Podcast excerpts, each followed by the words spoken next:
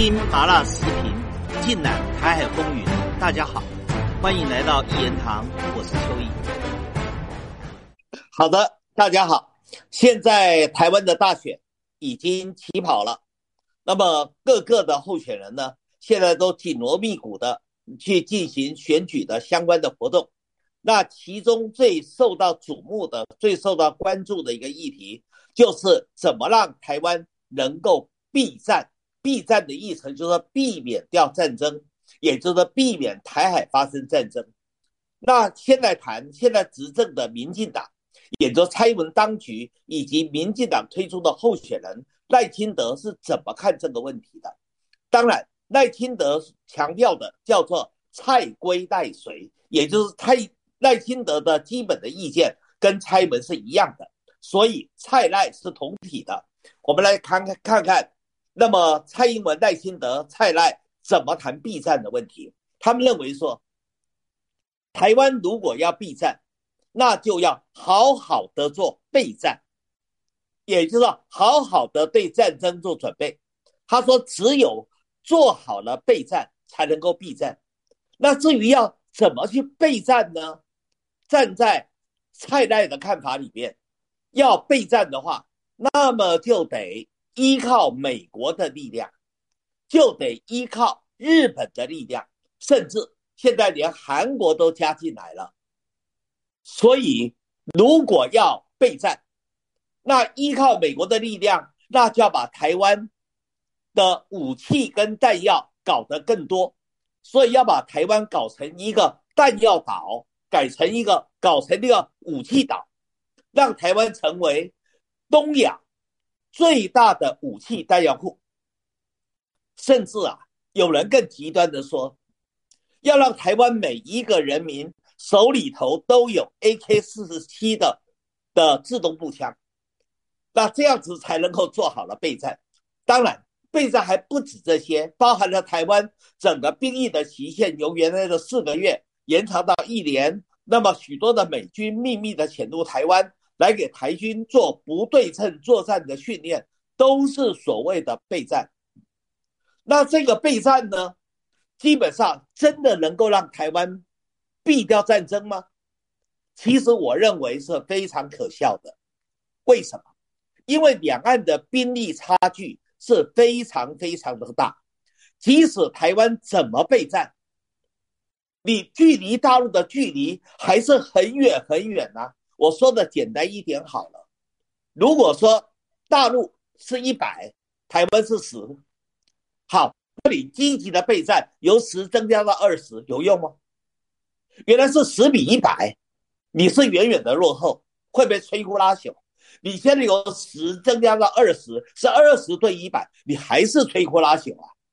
而且你胡乱搞备战，去抱美国大腿，抱日本大腿。去搞了许多挑衅的动作，最后的结果是什么？你反而让大陆感觉到你台湾就是积极的以美谋独嘛？你不是反而自招其祸吗？所以我认为，民进党蔡英文、赖清德目前所谈的以积极的备战来避战的做法是不对的。好，那么回过头来谈。国民党的看法是什么？国民党的看法，先以马英九为代表吧。马英九认为，如果台湾要避战，不能靠备战，因为在备战也不可能消除两岸之间军力的差距，仍然是首战集中战。那台湾要避战的话，那就必得跟大陆来对话。基于要跟大陆对话的这种想法，马英九才会以回乡祭祖为名，到了大陆访问了十二天，确确实实也给两岸之间带来和平的曙光。这就是马英九所谓的对话。可是，马英九在对话里面，他仍然只谈和平，他不谈统一。也就是说，对话确确实实可以消除两岸的敌意，对于避战是确有正面的效果。但是重点是要对什么话呢？你要以什么样的对话才能够做到避战呢？如果你只是以和平为糖衣，你只是搞拖延统一，基本上对统一还是拒绝的，还是抗拒的，只想维持一个分裂小朝廷的割据状态。那我请问你，你对话有用吗？这种对话，大陆能够感受到你接受统一的诚意吗？所以，在对话的前提之下，那其国民党或者是非绿联盟里面，例如像民众党柯文哲，各就有不同的对话的理论逻辑了。我们一一的来谈一谈好了。我先来谈郭台铭。郭台铭前一段时间到台中的东海大学做演讲。东海大学是一个台湾相当不错的民办的大学，就是私立大学。郭台铭呢一开始就强调，他说台湾绝对不能够成为在美国打造出来的武器岛或者弹药岛，这对台湾来说就是一条死路。你如果搞成武器岛、弹药岛，不但把台湾财政给耗尽。而且反而会刺激大陆对台湾动武，所以郭台铭认为，台湾要打造成的应该是科技岛，仍然以经济产业科技为主轴，让台湾成为一个最好的研发中心、科技研发中心。台湾现在已经有很好的半导体产业的基础，走向科技岛。是有一定的实力的。他认为，如果两岸之间的对话集中在这个方面，那当然是可以避战的。这一点呢，我非常的同意。可是郭台铭大概是政治历练真的不足，政治历练不足的时的人呐，讲话很喜欢画蛇添足。郭台铭很兴奋。于是就接着吹牛了。他怎么说？他说啊，如果他赢得了大选，做了台湾的领导人，解放军的战机就不会再来了。解放军的战机现在几乎是每天都会在台湾的呃不同的空域进行巡航。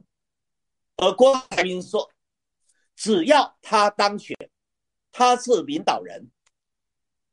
大陆就不会再让解放军的战机到台湾岛的四周去绕，而且他还继续吹第二个大流。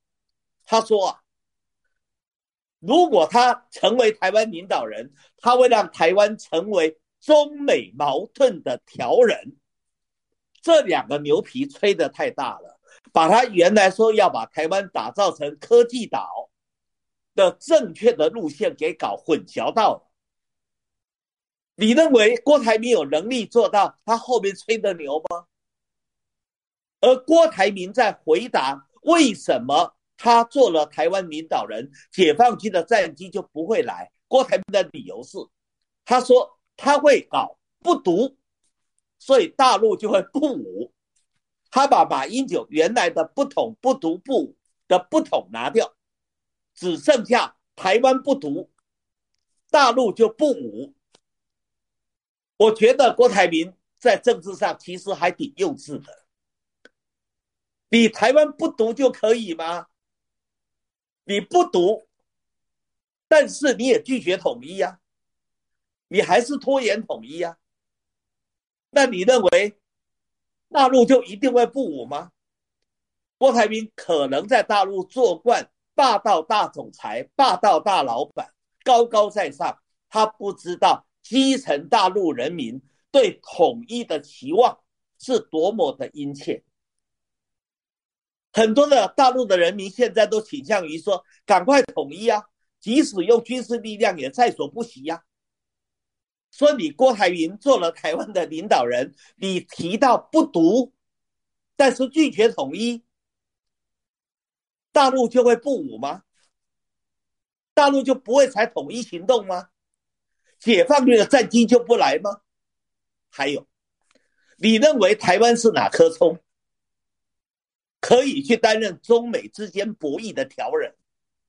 郭台铭大概最近看的大陆，在俄罗斯跟乌克兰之间扮演调人，又成功的把沙特阿拉伯跟伊朗之间促成了恢复外交关系，他就幻想说，哎，台湾也可以做中美两强之间的博弈的调人，你这个不是痴心妄想吗？所以郭台铭虽然也谈到了如何避战的对话。但是我认为牛皮吹得太大了。那么再来谈侯友谊吧。侯友谊最近应该也急了。可是侯友谊对于国际关系、对于中美关系、对于两岸，那真的是挤进到白痴的程度了。所以已经很多人把他就叫做直接叫做叫做菜鸟。最近。新北市议会开始进行质询，侯友谊不能再闪躲，他必须面对别的政党的议员对他的质疑。其中有一位议员不是民进党的哦，是民众党的柯文哲领导的民众党的，叫做陈世勋。他的爸爸也是我的好朋友，他爸爸叫陈明义。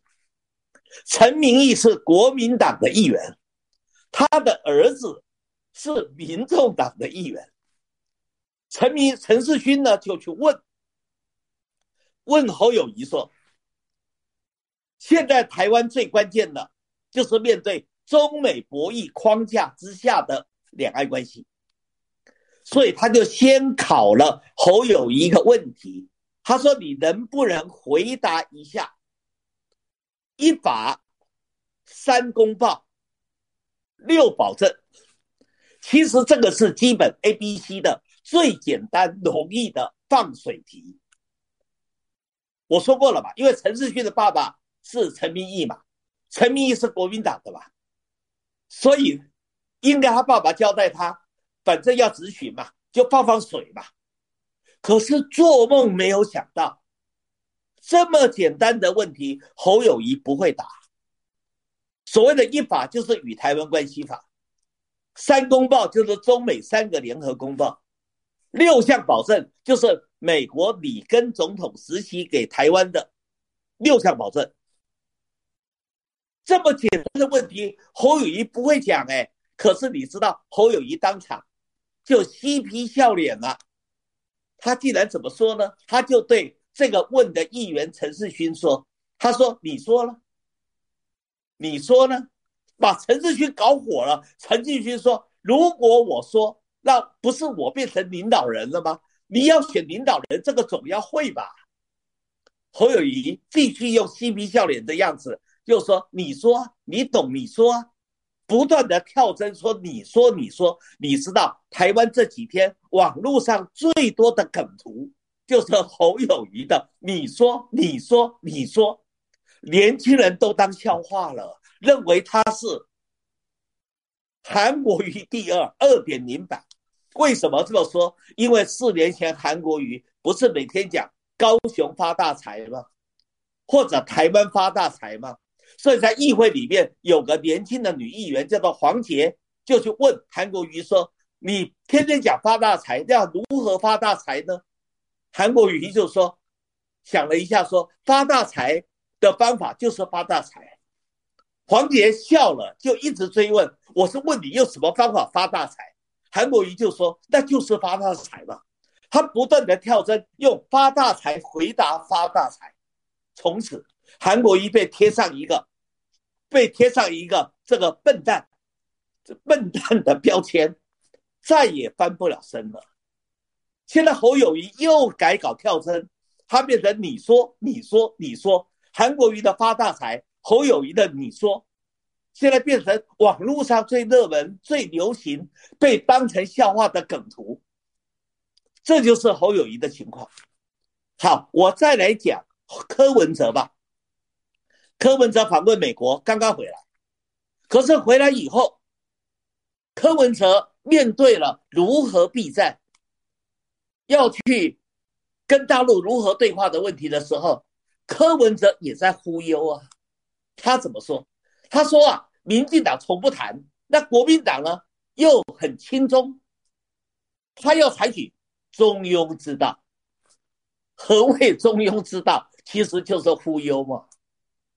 而且柯文哲又说了一句话，我认为也是胡说八道。他说啊，依照俄乌战争的经验，如果两台海发生战争，两周内大陆解放军拿不下台湾，那大陆的内部就会先崩溃。这个也是很好笑的。第一个，我不认为两周会拿不下台湾；第二个，谁先崩溃呀？你不要说大陆解放军攻台两周，你只要围住台湾，围个一周到十天，台湾就会开始缺电、缺气。台湾天然气的储存量只有七天了，只要包围七天，天然气进不了台湾，台湾就会缺天然气。所以谁会先乱？这是柯文哲虽然到了美国待了三个礼拜。我认为也没什么进步，对于整个国际关系，对于中美博弈，对于两岸台海的现实，他还是不大了解的。其实我讲到这里，心里蛮凄凉的，蛮可悲的。这台湾大选正式起跑，可是全部是一群笨蛋，全部是一群傻子在那边翩翩起舞，你不觉得台湾的前途几乎没有了吗？今天谈到这个地方，更精彩的内容，下一集里继续的跟大家说。